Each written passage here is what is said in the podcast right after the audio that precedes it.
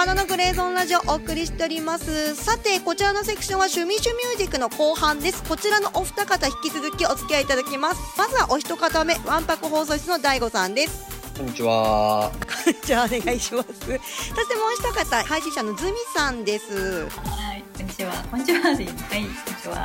ということでゆるっとやっていこうってまあそんな感じですけども私がなぜお忙しいこのお二方をぜひうちの番組出てくれませんかってお伺いを立てたかと言いますと私がですね異常に青葉チコちゃんの「海底のエデン」という曲に感銘を受けたからってまあそこなんですけどもお二方いろいろまたお話を伺えたらななんて思ってますけどもいかがですかね？ざっくりしてますけど入ってないではいいですよね、本あれって近年の曲になるの？当。2020じゃない？あでこれはまだ入ってないよね。去年か去年のアルバムだと思います。なるほど、はいあれは何に入ってんですかね？サブスクのアルバムにはまだ入ってなさそうな感じ。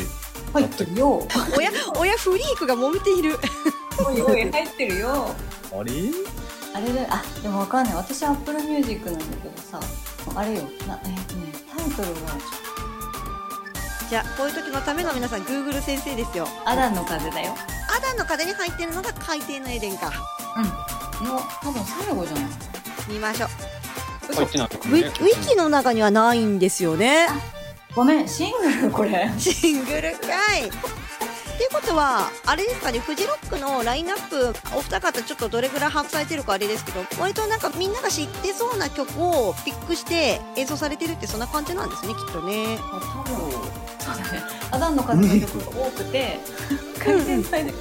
そうですね、シングルですね。すみません。なんだろうこのね魅力みたいなのがさなんかいちこちゃんのね魅力私が唯一思うのがライブの方がいいよねあー、そうかもですね。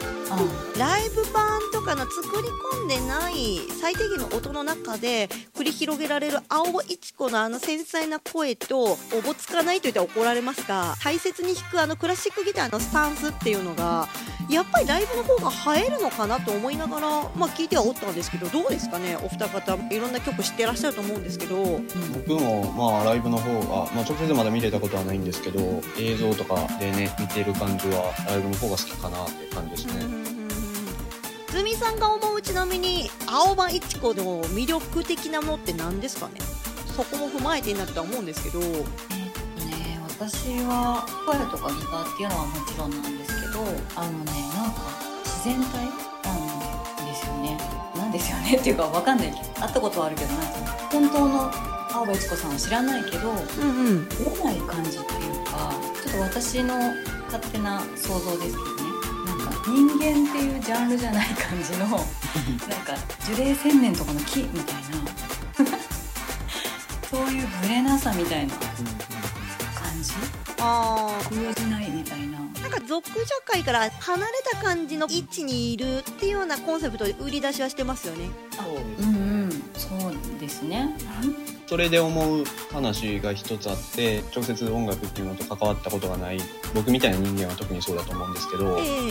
やっぱりその、なんて言うんだろう、音楽を聴くときってどうしても、えー社会的な身体を通して聴いてしまうっていうことが結構あって、うん例えば自分がやってる作業のテンポに合う曲は何だとか、自分がや普段生きてる速さにピントが合う音の解像度の曲はどれだみたいな、そういうことを通してやっぱり売れる曲とか売れない曲とかって決まってきたりするような感じはすると思うんですよね。それで、やっぱり、でも青い子は俺の中でやっぱちょっとその位置づけとはやっぱ違ってる風に、だからすごく大切に聴いてるっていう節はあるんですけど、うーんなるほどね。確かにそうかも。だから毎回そのライブの時の私も何個かライブ見たのよ。海底のエデンあれから調べて。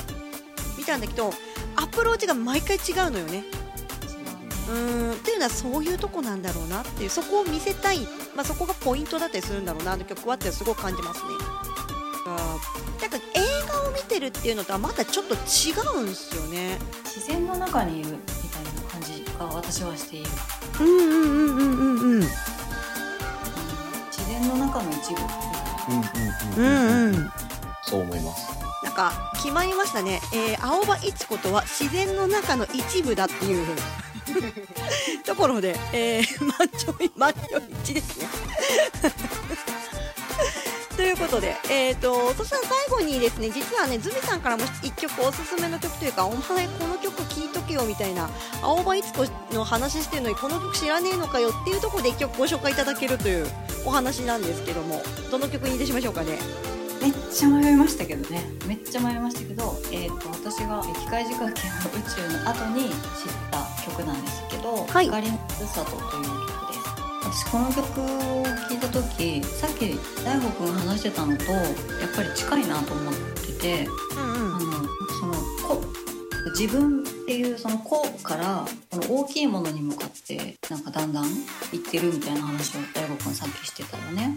うん、それを聞いててえーと、この「光のふるさと」出た時って多分あの東日本大震災より後なんだよね。うんうんうんうん、それで12年後かそうかそうか、うんうん、震災の前と後で多分その感覚が変わったのではないかみたいなことをちょっと思ったりしてて歌詞とかを見ててね「うん、光のふるさとは」うん、歌詞はすごくシンプルなんだけど光のふるさとっていうのは多分私が思うにですけどなんかその宇宙の始まりみたいなさっき大悟君もさそのみんなは一つでみたいな。だけどそういうことでその宇宙の始まりでそのなんか源みたいなそういう部分のことを光のふるさとって言っててその光っていうのは私たちでもともと一つだったものが地球で散らばっていろんな経験してで思い出してっていう歌詞があるんだけど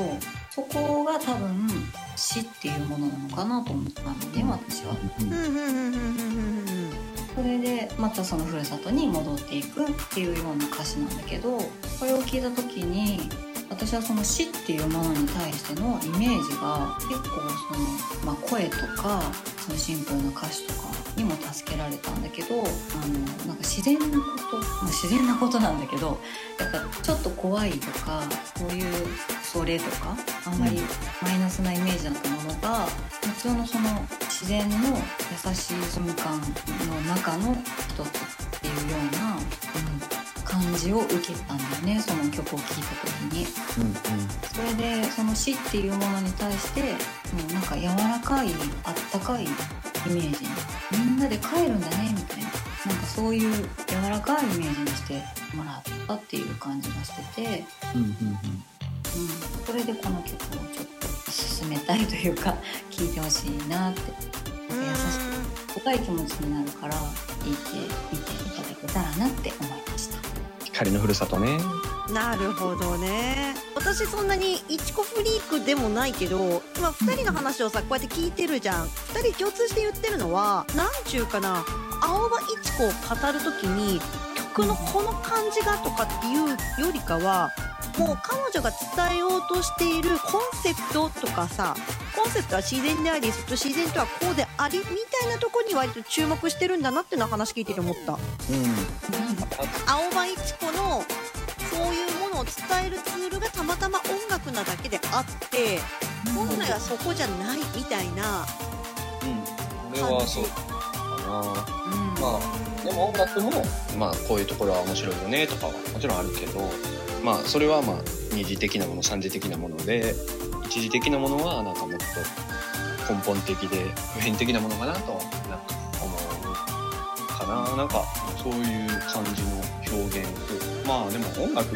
はそうであってほしいなって思うんですよね。やっぱりその音楽の中にいるから安心。だ大丈夫だって言えるってやっぱ素晴らしいことやなって思って。素晴らしいね。素晴らしいなって思って。上からなんだろうなこいつで全てもう生産されちゃったんだよな。素晴らしいなかなかやるやんって言ってでもあれにニアなさポジションっていないよね。いないな。こう無二ですよね。